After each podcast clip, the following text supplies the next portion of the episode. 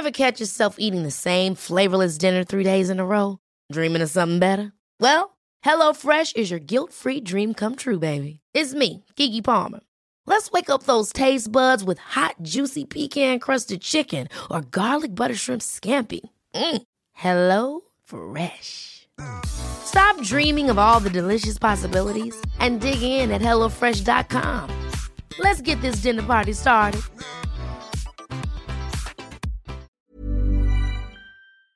Bah alors Romain, qu'est-ce que tu fais avec ton micro assis comme ça dans ton salon? Ouais, salut Mathieu, bon, on m'en parle pas. Hein. Je sais que c'est comme ça avec le confinement, je suis obligé de bosser chez moi. On s'en sort, hein, franchement. Euh, regarde, notre invité, lui, il s'enregistre carrément dans son jardin. Bon, je t'en dis pas plus, on se rejoint en ligne. Allez, allume ton micro et fais passer le message à Marcel, s'il te plaît. Allez, chauffe le camion podcastique, Marcel, chauffe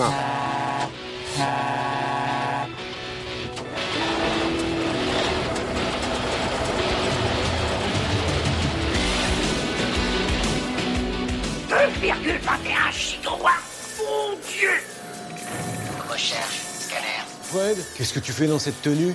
Chut, Jamy, je mène une enquête. Alors ça, c'est très tordu, mais bougrement intelligent. Sixième Science, un podcast 20 minutes et science et avenir.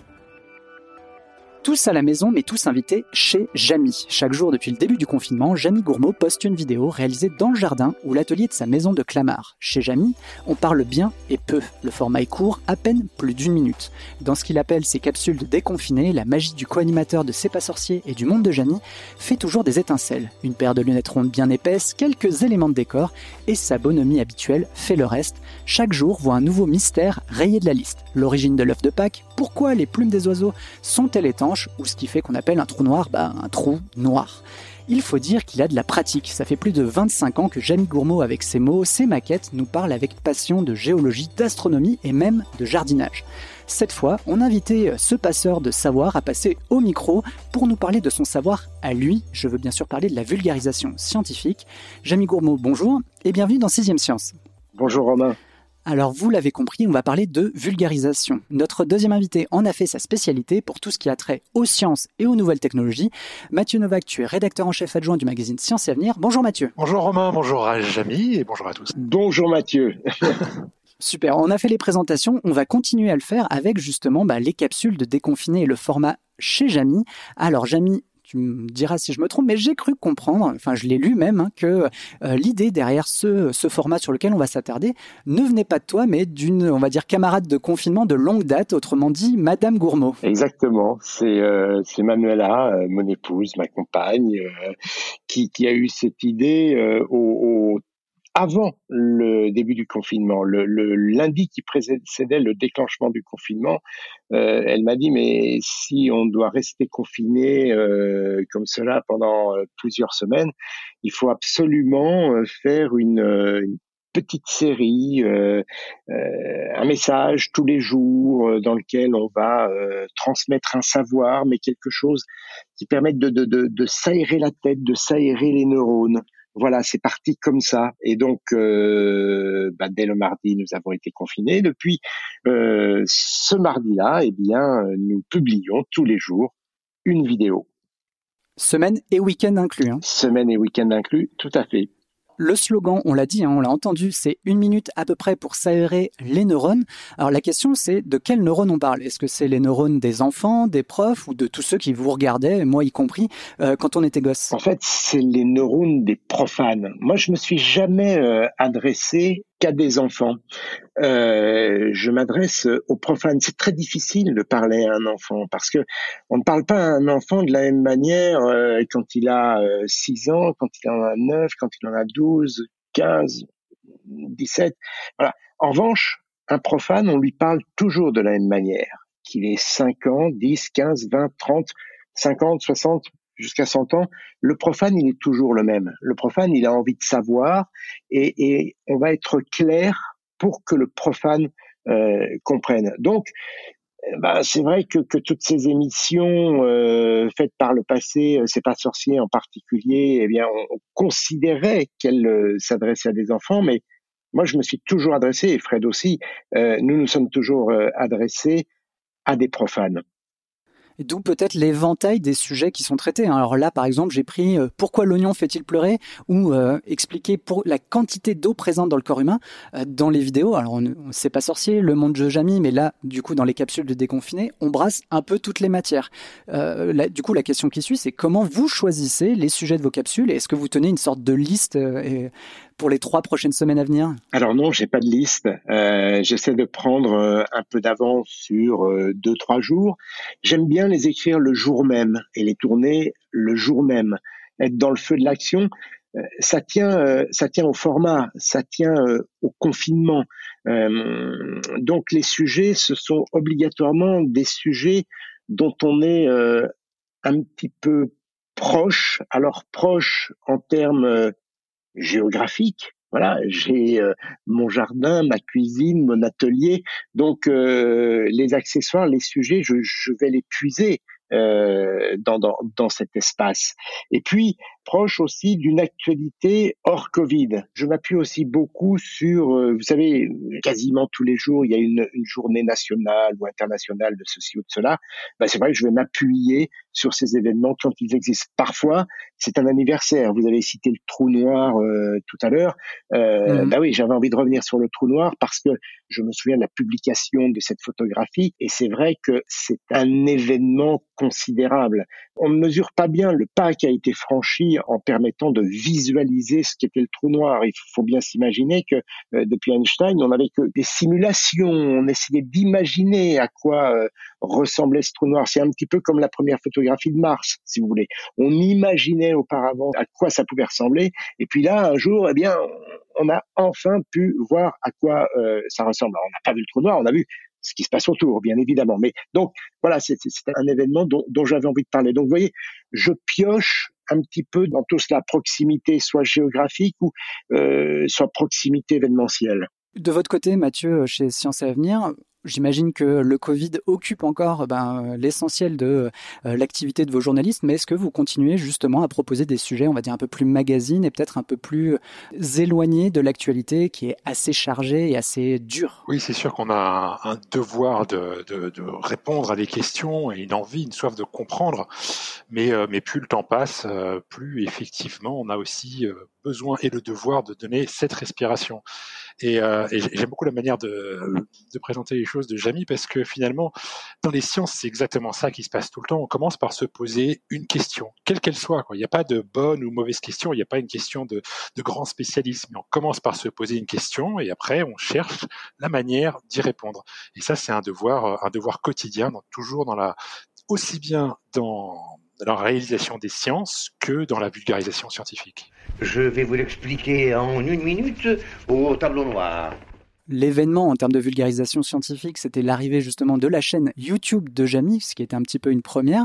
Euh, vous débarquez du coup sur un, réseau euh, de créateurs, de, euh, de, vidéastes, où il y a quand même maintenant pas mal de vulgarisateurs scientifiques. Alors je vais en citer quelques-uns et quelques-unes, Dirty Biology, y penser, Syllabus, enfin il y en a quand même beaucoup aujourd'hui, et ils en font plutôt bien, hein. parfois peut-être même en s'inspirant d'un modèle comme C'est pas sorcier.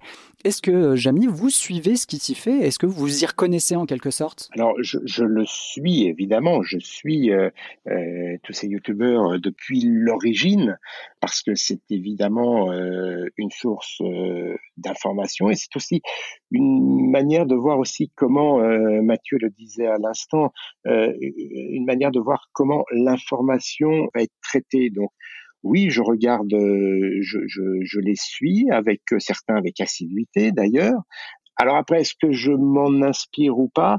Euh, Je suis pas sûr. Je crois que ce qui est intéressant justement avec le support, euh, avec ce support que je ne connaissais pas, si ce n'est en tant que spectateur, en tant que consommateur, ce qui est intéressant, c'est que on a la possibilité d'être tout à fait soi-même. C'est-à-dire que euh, moi, quand je me lève le matin et que j'écris quelque chose, je me pose pas de questions. C'est-à-dire que euh, j'ai envie d'écrire ça, de le raconter comme ça, ben, je vais le faire comme ça. Donc, euh, je ne me pose pas de la question de savoir à quelle heure ça va passer, entre quel euh, type d'émission. non, je vis finalement mon sujet avec une grande liberté. C'est ce que je vais chercher dans, dans, sur un format comme celui-ci. Ce que vous nous dites en quelque sorte, c'est que le Jamy qu'on a connu à la télé, c'est le, le Jamy qu'on voit aujourd'hui euh, sur YouTube et le Jamy du confinement. Alors oui, oui, parce que je fais ça tout à fait euh, naturellement. Donc euh, euh, voilà, mais le Jamy que vous voyez dans le dans le monde de Jamy, c'est aussi le vrai Jamy. C'est un, un, mélange de tout ça. Mais si vous voulez, vous me posiez la question par rapport aux autres youtubeurs. J'ai pas regardé ce que faisaient les uns et les autres et puis euh, mélanger tout ça pour me dire, euh, ben voilà, je, je, je, vais prendre un petit peu de ceci, un petit peu de cela et puis je vais faire un nouveau un nouveau format. Non, j'y suis allé euh, direct, euh, avec simplicité, euh, voilà, sans, sans me poser trop de questions et sans trop d'objectifs. Je rappelle d'ailleurs qu'au départ, euh, ces, euh, ces, capsules de déconfinés, elles étaient euh, diffusées sur, mes réseaux, donc Facebook, Twitter, Instagram et LinkedIn, et, que la chaîne n'est arrivée qu'après. C'est quand, des enseignants m'ont demandé de les rendre plus accessibles et ailleurs que sur les réseaux que j'ai créé cette chaîne. A contrario, euh, vous retrouvez peut-être de l'ADN de euh, vos précédentes émissions dans ce qui se fait sur YouTube et non, et, on va dire chez tous ces différents créateurs et vulgarisateurs. Alors, j'ai toujours considéré que euh, on était euh, les héritiers de nos prédécesseurs. C'est-à-dire que ce serait tout à fait logique qu'on retrouve euh, des éléments de ces pas sorciers ou d'incroyables expériences dans les choses qui se font sur YouTube.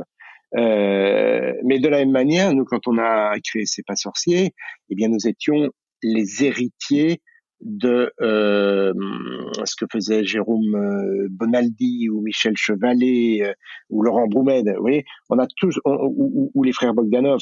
Donc euh, voilà, les, les, les, les, les choses s'enchaînent, se chevauchent parfois.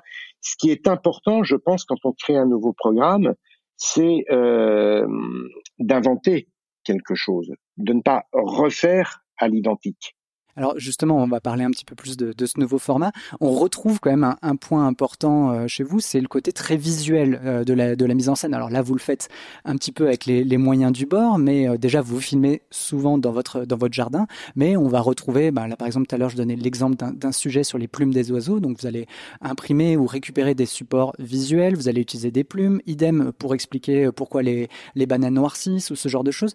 C'est important pour vous justement ce côté. Ça fait évidemment penser aux maquettes hein, que vous avez pu utiliser euh, euh, il y, a un certain moment, mais euh, rendre la science visuelle, peut-être pour la rendre plus simple, c'est quelque chose d'important chez vous? C'est important quand il y, a une espèce d'alchimie qui se produit hein, quand quand j'écris une, une capsule, une alchimie qui se produit à la fois chez moi et, chez ma compagne. C'est-à-dire qu'à un, moment, on se dit, mais qu'est-ce qui est intéressant à voir? Dans ce que mmh. je dis et soit euh, ce qu'il faut voir existe autour de, de, de nous euh, matériellement, soit euh, ça n'existe pas. Et dans ce cas-là, il faut euh, le construire et le montrer. Mais ce qui, euh, ce qui nous, nous, nous motive, c'est d'abord et avant tout de pouvoir visualiser, de faire en sorte que le, le, le celui qui va consommer ce, ce, cette capsule euh, va pouvoir visualiser, comprendre le sens de ce que j'explique. Et parfois, il faut fabriquer un support. L'idée n'est pas de, de, mettre des supports dans tous les sens. Et, non, c'est si à un moment donné, j'ai besoin d'un support pour expliquer quelque chose, que je ne l'ai pas, qu'il n'existe pas, eh bien, on se creuse la tête pour euh, pour le fabriquer. C'est l'exemple mmh. typique quand j'ai fait l'histoire du, du, papier toilette. Je l'ai fait pour le papier toilette parce que c'était à un moment où il y avait euh, plus ou moins une pénurie de, de, de, de papier euh, toilette. Mais pour moi, c'était l'occasion rêvée de parler de la capillarité. Et donc, qu'est-ce qui était intéressant hein, de montrer quand on parle de capillarité? Eh bien, de voir comment euh, les liquides remontent euh, entre les fibres par capillarité. Et, et, et ça, eh ben, euh, voilà, on a, on a fabriqué une, une maquette. Même chose quand j'ai expliqué euh, la voix. Je voulais absolument euh, que l'on voit les, les, les, cordes vocales et on, a utilisé euh, une boîte de Pringles, voilà, pour euh, pour montrer les, les cordes vocales. Et, et c'est génial parce que ça marchait très très bien. Manuela a peint le tube de la boîte de Pringles. On a juste donné un coup de cutter dans le couvercle qui est en alu et en pressant légèrement la boîte, mmh. on avait vraiment le sentiment que les cordes vocales, voilà, ce qui, ce qui symbolisait les deux muscles, vibraient. C'était voilà. de la contrainte, on le dit, hein, naît la créativité quand même, hein, il faut, faut le souligner. Ouais, c'est un peu ça. Ça nous amuse aussi. Voilà. à propos de contraintes, Jamie, je voulais te poser une question, parce que quand tu fais de la télé, tu as, un format, tu es contraint justement. Nous, quand on mmh. écrit dans le journal, on est contraint par la taille des pages, mais dès qu'on est sur le web, eh ben, on a la liberté. Et toi, tu vas sur le web, sur YouTube, tu as la liberté de faire ce que tu veux, et là, tu te colles mmh. une minute. C'est aussi pour te forcer à avoir une contrainte? Non, c'est simplement, c'est, tu sais ce que je, disais tout à l'heure. Au début, je le faisais pour les réseaux et notamment pour Instagram. Sur Insta, c'est mieux quand ça dure une minute, juste une minute. Donc, ben voilà, je, je l'ai calibré à une minute. Et puis, ben maintenant, je commence à faire un peu plus long et puis à faire des formats euh, pour Insta et puis un peu plus long pour euh, YouTube. Mais étant donné que j'en fais quand même une par jour et que je ne fais pas que ça, je me suis limité euh, à la minute pour pouvoir euh, avoir le temps de faire tout ce que j'ai à faire. Parce qu'à côté, il y a l'écriture du monde de Jamie qui continue, qui occupe pas mal de mon temps. Hein. On fait euh, comme vous, hein, bien sûr, euh, Mathieu, Romain, beaucoup de réunions Zoom. Donc voilà, ça occupe pas mal de temps. Donc voilà, la, la, la, minute, hein, cette contrainte que je me suis imposée, elle s'explique à cause de ça. Et est-ce que des fois, en cours de préparation, tu dis ah non, une minute là, je vais pas y arriver, il faut que je fasse autre chose ça m'est arrivé, mais souvent je reviens et je dis mais non, je fais une minute, donc je ne peux pas tout dire. En même temps, c'est assez intéressant parce que euh, si tu veux, c'est à la fois une contrainte, mais très bizarrement, c'est presque aussi un confort parce que euh, puisque ça ne dure qu'une minute, eh bien, on ne peut pas me reprocher de ne pas avoir été exhaustif sur le sujet. Voilà, une minute, on sait très bien qu'on ne peut qu'aborder qu'un tout petit côté des choses. Donc je choisis toujours le, le, côté qui me, qui me plaît le plus. J'ai rien compris. Non, ou alors c'est moi Non, moi non plus, j'ai rien compris. On a pas mal utilisé le terme de vulgarisation, mais c'est vrai qu'il y en a d'autres euh, qui, qui s'y rapportent. On parle de démocratisation des savoirs, de popularisation, et d'autres, certains parleraient de simplification. Euh, Comment vous placez, vous, le, curseur entre rigueur scientifique et accessibilité, on l'a dit, vulgarisation des savoirs? Au final, qu'est-ce qui est le plus important en termes de message et en termes de transmission? Quand on vous regarde Et euh, la question euh, vaut aussi pour, euh, pour toi, Mathieu, quand on vous lit. Allez, Mathieu, je te laisse ah, la main. Tu sais, vulgarisation, vulgarisation c'est un terme qu'on n'aime pas beaucoup parce qu'en français, il y a le mot vulgaire derrière. On ne on veut pas être vulgaire. On veut simplifier les choses, mais on négocie pas avec la rigueur. C'est-à-dire qu'il y a toujours des scientifiques qui sont derrière, qui nous aident, mais il faut qu'on utilise des mots simples et des concepts très compliqués peuvent généralement s'exprimer avec des mots simples. Mais la vulgarisation, ça doit permettre de faire passer des concepts compliqués. Et comme disait Jamie tout à l'heure, on peut expliquer des choses très compliquées à des enfants. Il faut trouver les bonnes images, les bonnes approches, mais les concepts qui sont généralement derrière sont simples et on doit pouvoir réussir à les expliquer. Je crois qu'il faut être très exigeant aussi euh, avec soi-même. Donc rigueur exigence, euh, souvent ça implique, et, je suis sûr Mathieu que tu ne contrediras pas ce que je vais dire, c'est que euh, parfois pour aborder euh, un sujet, même de manière très très parcellaire, il faut en savoir beaucoup plus parce que simplifier nécessite d'en savoir plus pour ne pas créer de contresens au moment où on va simplifier les choses. Euh, et donc ça c'est très très important. Ce qui est important aussi, c'est de de, euh, de vérifier les choses. Ce matin, tu vois, je, je, je préparais une petite capsule là euh, et, et, et, je voulais vérifier une info. Eh bien j'ai appelé euh, Marc-André Sellos, là, un ami du Muséum national d'histoire naturelle, pour vérifier, pour ne pas dire de bêtises. Donc voilà, ça passe par ça aussi. Et moi, ce qui me fait toujours peur, je sais pas comment c'est pour toi, euh, Mathieu, mais, mais moi, ce qui me fait toujours peur, c'est d'utiliser un terme qui va me sembler euh, juste au premier abord, mais qui va créer un contresens. Et ça, ça me fait hmm. toujours très peur. Mais on a cette chance qu'on a, euh, on a les scientifiques qui euh, sont souvent des gens très ouverts et euh, qui acceptent très bien le travail que nous on fait. Et quand on s'adresse à eux pour leur dire, est-ce que vous pouvez nous aider, relire, revoir, nous aider à formuler cette chose, et qui, dans l'autre sens, nous disent, attention, vous utilisez ce terme-là, il n'est pas tout à fait correct. Il y a une discussion qui s'y fait, mais on a cette chance d'avoir ces experts parce que nous ne sommes pas les experts. Parfois, les gens pensent que nous sommes des académiciens, mais nous, nous sommes des curieux, des journalistes, et on va chercher l'information là où elle se trouve. Et pour nous, elle se trouve chez les scientifiques, et c'est eux qui nous aident à conserver cette rigueur que nous, nous n'avons pas intrinsèquement au départ. Exactement, ça c'est très très important de ne pas mélanger les genres. Nous ne sommes pas des experts. souvent on m'a demandé, d'ailleurs pendant cette période de confinement, euh, de Covid, de répondre à des questions sur euh, le virus. Et j'ai refusé parce que euh, même si la réponse me semblait tout à fait facile à, à formuler, dans la mesure où je ne suis pas expert, ce n'est pas à moi de la formuler. Sur des questions comme mmh. celle-ci, c'est la parole de l'expert qu'il faut entendre. Ou alors il faut dire, j'ai entendu un expert qui m'a expliqué que, mais je ne peux pas parler en mon nom propre sur des questions euh, comme celle-ci. Nous ne sommes que des passeurs. Nous nous faisons le lien entre les sachants et ceux qui ont envie de savoir. On est vraiment, c'est le béaba du journalisme, hein, en quelque sorte c'est vrai que de votre côté, que ce soit sur euh, Le Monde de Jamie ou C'est pas sorcier, vous brassez et vous avez brassé des sujets extrêmement différents. Il y a pas longtemps, j'ai utilisé euh, un, extrait de C'est pas sorcier sur le, le ver de terre, par exemple. Mhm. Mais euh, à partir de là, comment, sur des formats assez longs, hein, par exemple pour le, Monde de Jamie, c'est une émission qui est quand même assez longue, comment vous protégez en quelque sorte de l'erreur en termes de rigueur et combien de temps, par exemple, vous mettez pour préparer une émission, vérifier les infos, quels sont, je sais pas, vos supports de recherche, est-ce que vous avez des, références euh, régulières Pas régulières, parce que tous les sujets sont différents, mais sur le monde de Jamie, par exemple, euh, il faut imaginer que l'émission qui va être diffusée ce soir sur, euh, sur France 3, c'est une émission dont la, la préparation a commencé au mois d'avril et le montage s'est terminé au mois de mars suivant. Donc presque un an, parce que c'est des films de deux heures, parce que euh, on cherche les bons interlocuteurs, ceux qui seront à l'image bien sûr, mais aussi ceux qui vont nous apporter euh, ben, toutes les connaissances dont on a besoin avec qui on va vérifier, avec qui on va éviter bah, tout ce que l'on a dit précédemment euh, avec Mathieu. Donc euh, oui, ça prend beaucoup de temps et ça nécessite d'avoir euh, d'avoir du recul et pour se dire parfois tiens mais finalement ça est-ce que est-ce que c'est bien sûr? Est-ce que je devrais pas vérifier une énième fois? Alors bien sûr qu'on va pas tout vérifier. Quand je fais une capsule je ne vais pas vérifier tout ce que je dis parce que il y a des données qui sont acquises avec le temps. C'est d'ailleurs un peu le, le, le, problème de notre culture scientifique.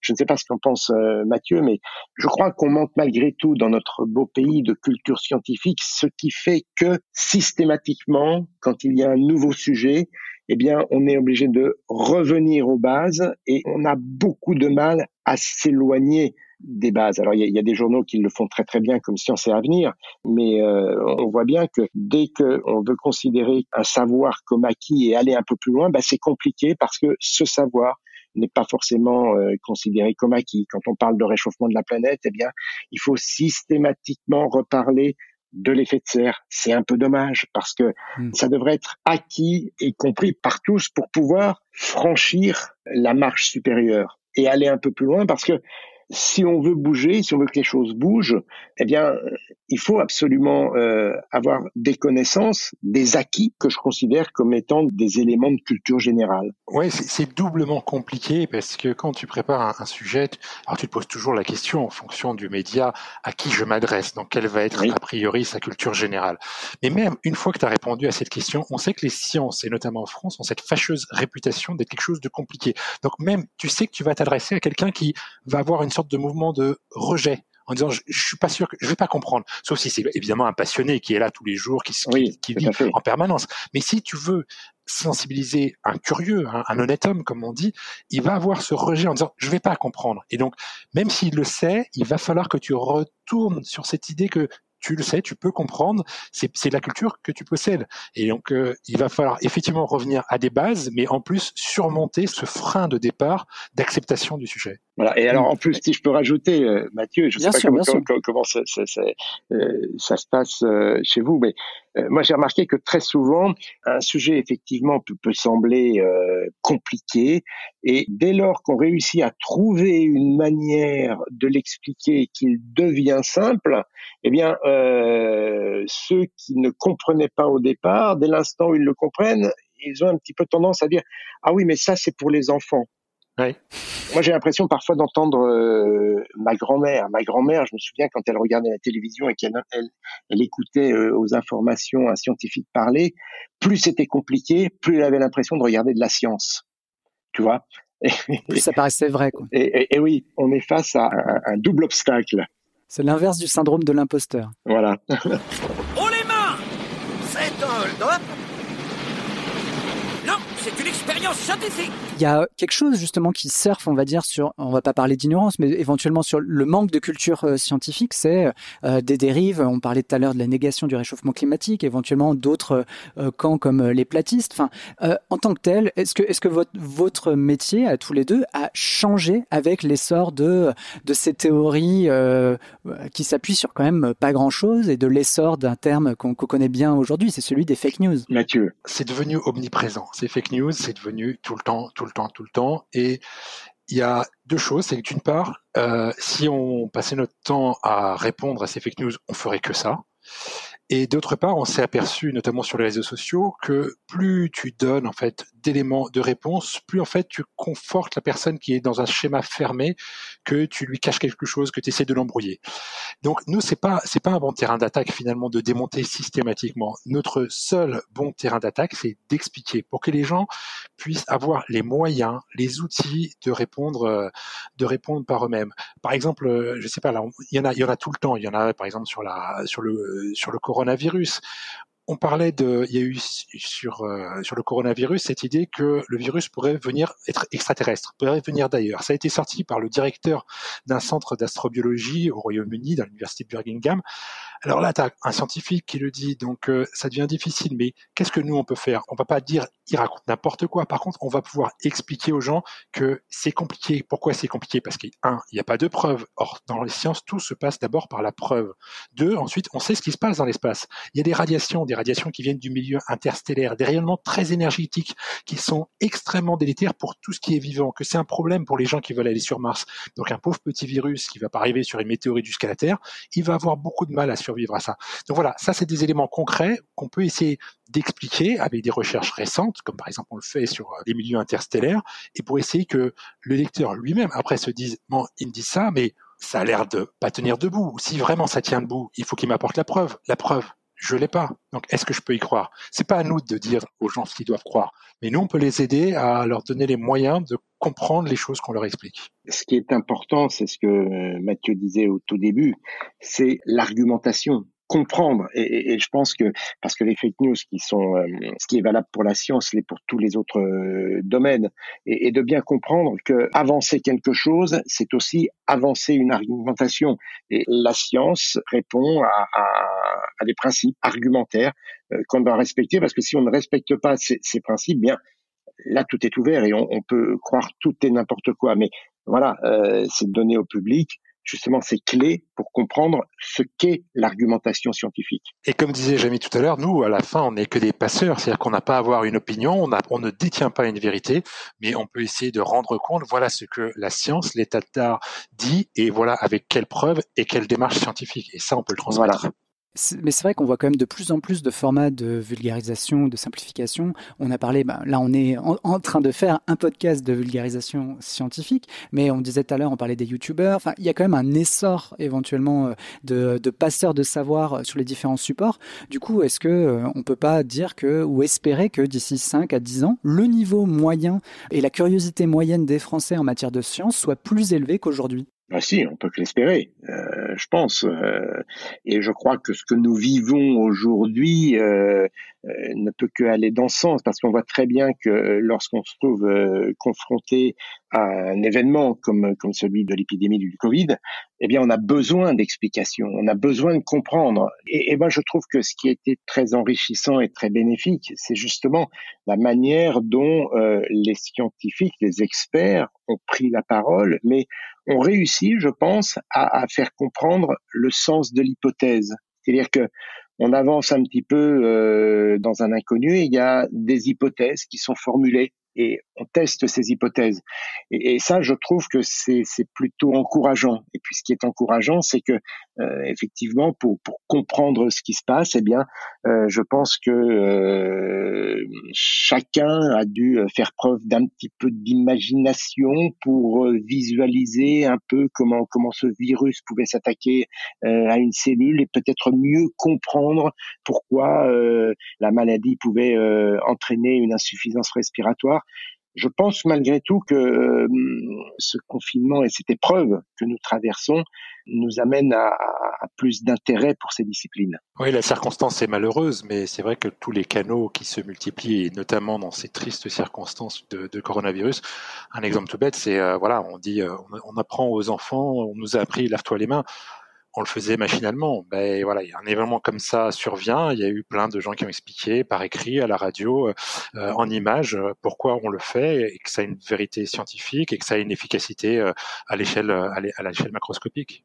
Tu, vois, mais d'ailleurs, on parlait tout à l'heure, dans les premières capsules que j'ai faites, j'ai expliqué comment fonctionnait le savon, justement. Tu vois, cette histoire de molécule qui est à la fois hydrophobe et hydrophile, qui permet justement d'enlever les microbes, voilà, qui sont attachés à. Je mettrai le lien.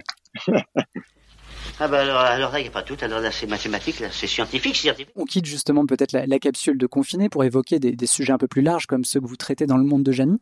Est-ce qu'il y a des sujets que vous rêveriez d'expliquer, de prendre le temps d'expliquer, mais auxquels ben, vous n'osez pas vous frotter ou qui seraient trop compliqués à traiter? Euh, La question vaut aussi euh, pour, pour toi, Mathieu, sachant que par exemple, là, moi, à la fin de la semaine, j'interviewe quelqu'un d'autre, enfin, hasard, donc toujours de la, rédaction de Sciences et Avenir, sur les, les secrets que nous réserve encore euh, l'univers. Et le sujet est extrêmement extrêmement complexe, mais euh, j'ai lu le dossier d'une traite et je l'ai trouvé très très simple d'accès, sachant que justement je partais quasiment de, zéro. Donc euh, la question est ouverte à tous les deux, c'est en gros, est-ce qu'il y a des sujets qui sont aujourd'hui trop compliqués ou euh, qui sont peut-être susceptibles de ne pas être assez intéressants? C'est difficile. à la télévision, une heure de grande écoute, on est obligé de faire attention. Quand je dis attention, c'est-à-dire de choisir un thème justement qui va fédérer. Et effectivement, vous l'avez dit, il y, a, des thèmes qui peuvent éloigner le public. Alors, nous, on est très loin par rapport au niveau de Science et Avenir. Hein. On fait une émission grand public qui s'adresse à un public qui n'a pas forcément d'affinité avec la science. Donc, euh, il faut qu'on réussisse à séduire ce public et à l'emmener malgré tout vers vers la mmh. connaissance.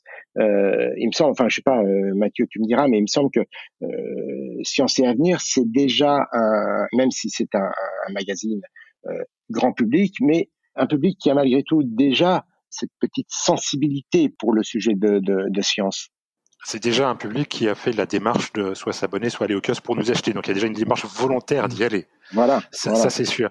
Moi, pour répondre à ta question, j'ai envie de dire que un, il faut rien s'interdire au départ. Ça ne veut pas dire qu'après en cours de réalisation tu vas pas avoir des problèmes, mais au départ tu peux rien t'interdire. Après, dans la réalisation, il y a un problème qui se pose, c'est que nous on fait un magazine, Jamie il a fait beaucoup de, de télévision, il va falloir que les choses soient visuelles, sonores. Il faut une mise en scène. Et tous les sujets ne se prêtent pas de manière égale à ce type de mise en scène. La question est encore plus importante pour Jamie que pour nous, mais nous, on a besoin au moins de mettre en scène, de mettre des photos, de faire des infographies, et tout ne s'y prête pas. Ça, c'est une chose. Et après, la deuxième, il y a, on en revient à ce que disait Jamie tout à l'heure, c'est le problème de la culture générale. Alors, je prends l'exemple extrême, qui est un sujet qui, on sait que ça passionne les gens, ce sont les mathématiques.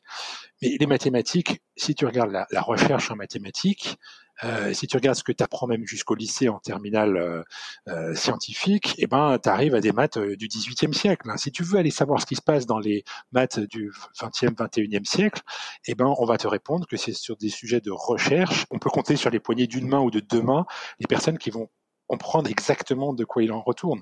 Donc à partir de là, on sait qu'on va devoir faire de l'histoire des sciences et de revenir à des bases qui empêchent d'être vraiment dans l'actualité brûlante. Donc si tu confrontes ce problème d'actualité et ce problème de mise en scène, ça fait qu'il y a naturellement un certain nombre de sujets qui ne deviennent pas impossibles, mais difficiles à traiter. Compliqué.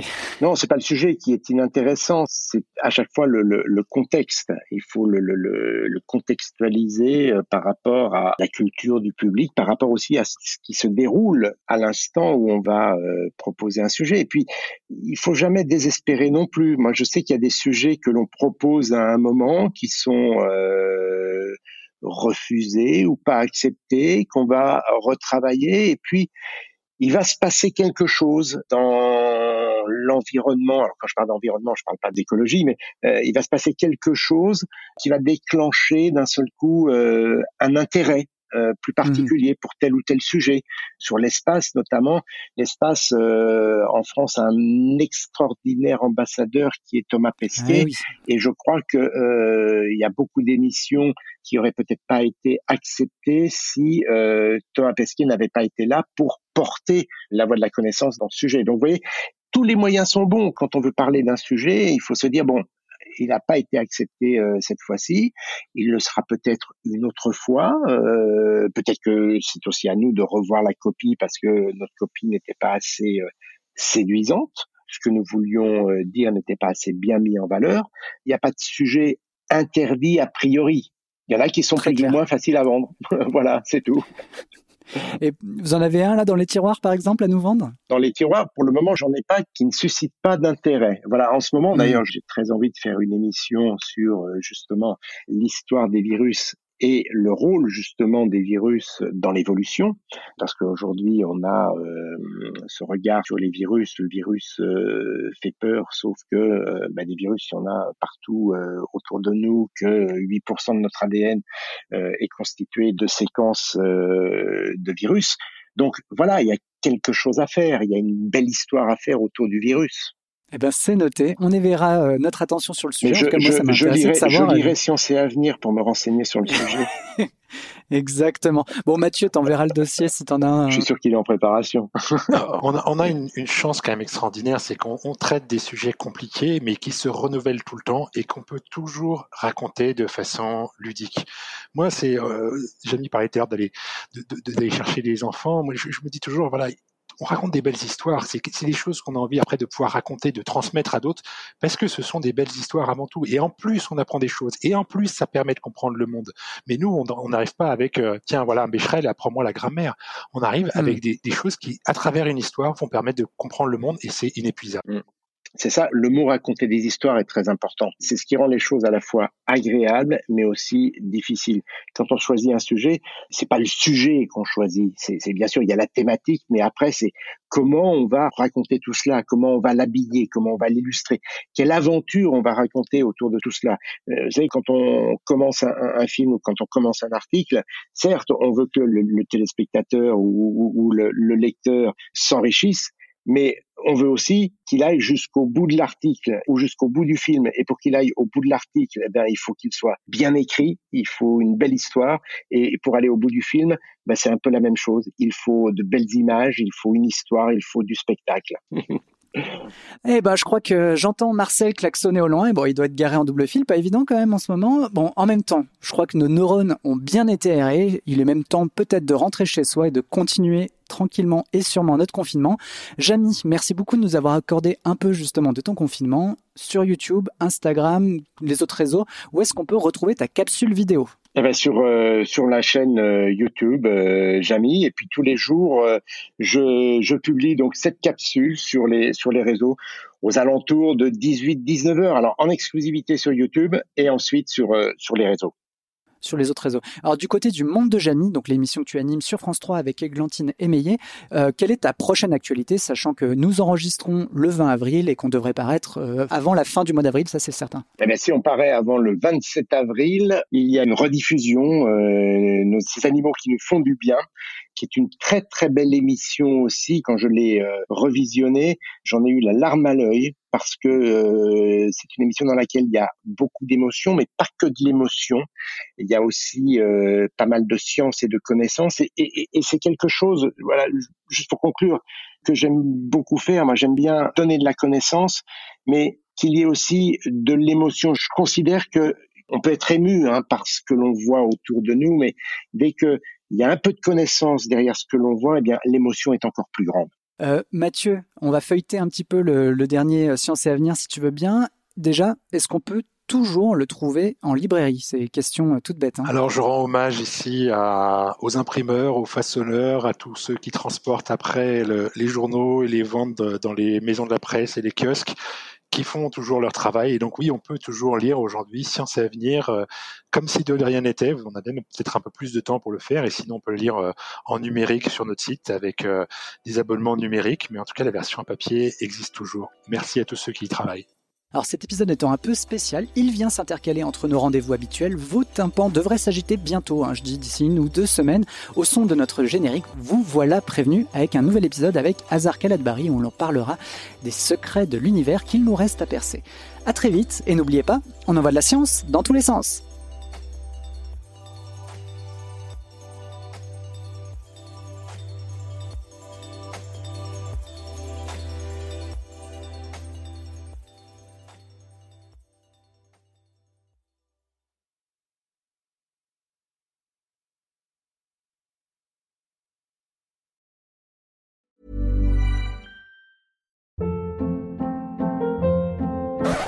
Up. What was that? Boring. No flavor. That was as bad as those leftovers you ate all week. Kiki Palmer here, and it's time to say hello to something fresh and guilt-free. Hello Fresh. Jazz up dinner with pecan-crusted chicken or garlic butter shrimp scampi. Now that's music to my mouth. Hello Fresh. Let's get this dinner party started. Discover all the delicious possibilities at hellofresh.com.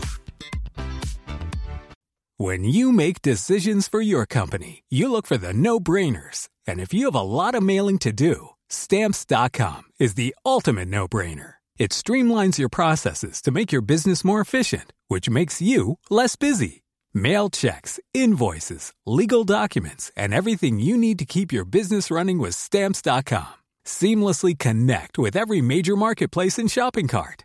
Schedule package pickups and see your cheapest and fastest shipping options from different carriers with rates up to 89% off USPS and UPS rates. And with the stamps.com mobile app, you can take care of mailing and shipping wherever you are. Make the same no-brainer decision as over 1 million other businesses with stamps.com. Sign up with code program for a 4-week trial plus free postage and a free digital scale. No long-term commitments or contracts. That's stamps.com. Code program. On ne va pas se quitter comme ça. Vous avez aimé cet épisode? Sportif, généraliste, sexo ou scientifique, varié mais toujours bien informé. Découvrez les autres podcasts de la rédaction 20 minutes sur votre application d'écoute préférée ou directement sur podcast au pluriel.20minutes.fr. Et merci de nous avoir écoutés.